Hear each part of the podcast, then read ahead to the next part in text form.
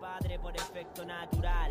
Por ende debes conocer tu identidad, así ejercer el llamado en autoridad. En los negocios de mi padre me es necesario estar. El hijo refleja al padre por efecto natural. Por ende debes conocer tu identidad, así ejercer el llamado en autoridad. Permíteme explicar lo que declaro en esta canción. De Dios no todos son hijos, pero sí son todos creación. Años de falsedad se van al piso en una oración. Yo no soy cristiano, sino un hijo de Dios.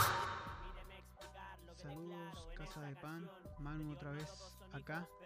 Bienvenidos al segundo capítulo de ¿Qué dice Dios? El día de hoy tocaremos el tema cómo usamos las redes sociales y qué compartimos en ellas. Sin duda es una de las cosas sobre las cuales podemos decir que invertimos mucho tiempo durante el día.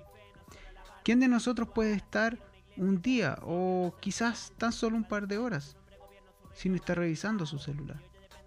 ¿O a quién no le ha pasado que ha salido a la calle sin, sin su celular y se ha dado cuenta y se comienza a sentir desesperado, pensando que no va a poder pasar todo el día sin su dispositivo? Podríamos estar frente a un signo al cual debiésemos poner mucha atención. Y una de las cosas que constantemente tendremos en estas secciones es la cita que declara 1 Corintios 6, versículo 12, que dice, todas las cosas me son lícitas, mas no todas me convienen. Todas las cosas me son lícitas, mas yo no me dejaré dominar por ninguna. Y es que es muy claro que Dios no nos priva de poder utilizar estas redes sociales pero nos guía a poder utilizarlas de buena forma. Primera de Juan capítulo 2 versículo 15 dice, no améis al mundo ni las cosas del mundo, porque son temporales y pasajeras.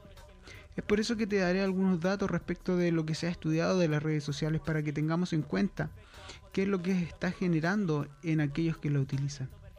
La edad media de inicio eh, en las redes sociales se establece alrededor de los 7 años. Esto sucede porque los niños empiezan a necesitar sentirse parte de un grupo social en la medida que van creciendo. Y existe una necesidad de aceptación social.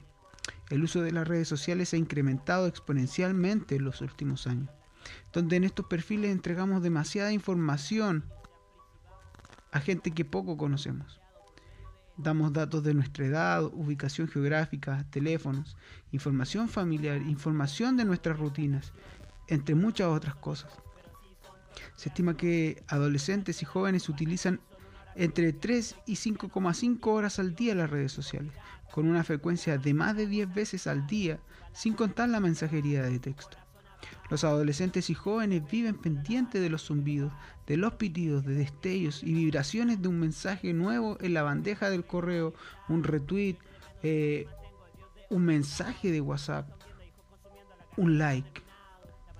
Y es que el 50% solo se limita a mirar de forma muy pasiva las redes sociales, pero existe un 40% que participa de manera activa generando con, contenido en estas redes sociales. El 20% ha publicado contenido de carácter íntimo y este es uno de los porcentajes que va aumentando. Y al menos el 10% de las personas que utilizan las redes sociales se han encargado de difundir este contenido de tipo íntimo. Entre los efectos que se han estudiado y analizado respecto de altas dependencias de las redes sociales están, por ejemplo, la baja autoestima, la mala imagen corporal, insatisfacciones personales, depresión o hiperactividad, incluso falta de afecto, soledad, cambio de comportamiento y alteración de las expresiones corporales.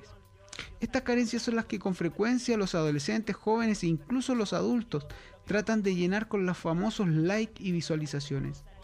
Entonces, ¿qué dice Dios respecto de las redes sociales? Lo primero es que todo me es lícito. Segundo, no todo me conviene.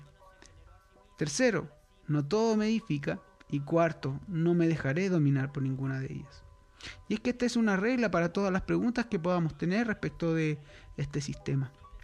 Y Jesús oraba diciendo, no te pido que los saques del mundo, sino que te pido que los guardes del mal, en Juan capítulo 17. Podríamos contextualizarlo diciendo que Jesús no pedía que se nos sacara de las redes sociales, sino que se nos guardara de la mala administración de las redes sociales. O sea que no hay problema con que tengas una red social y que la utilices. El problema es cuánto depende de ella. qué tan vital es para el desarrollo de tu vida diaria. Cuánto tiempo invertimos en aquello. Pablo nos indicaba que debíamos aprovechar el tiempo. ¿Por qué? Porque los días serían malos. Y una de las cosas perversas que sucede en esta plataforma es que tienen la capacidad de robarte los días, quitarte el tiempo. Y lo vital es cómo utilizo las redes sociales, pero sin que me quite de mis responsabilidades, sin que le quite tiempo a mi relación familiar, a mi descanso y por sobre todo mi relación con Dios y la búsqueda de Él.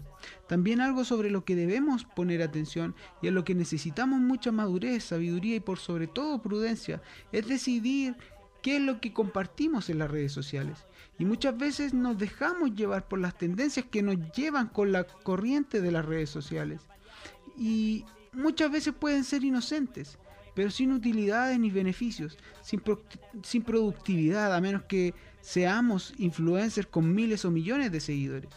El asunto es que compartimos nuestra información y, y, debemos saber qué información compartir, cuál es el contenido que comparto, para qué lo hago y a quién le sirve. Efesios 4, 17 nos indica que no debemos andar según la vanidad de nuestra mente. Y efectivamente la mayoría de las publicaciones son muy banales, sin contenido, sin trascendencia. Y estoy seguro de que Dios quiere que utilicemos bien las redes sociales, pero que por sobre todo las, utilicemos en la medida que podamos ser testimonio, ya no solo con las personas que nos conocen y comparten con nosotros físicamente, sino con todos aquellos que nos siguen y podemos alcanzar por estas redes. Es difícil, claro que sí, porque el sistema alimenta la vanidad, lo vacío del contenido y lo poco trascendente de lo que se publica.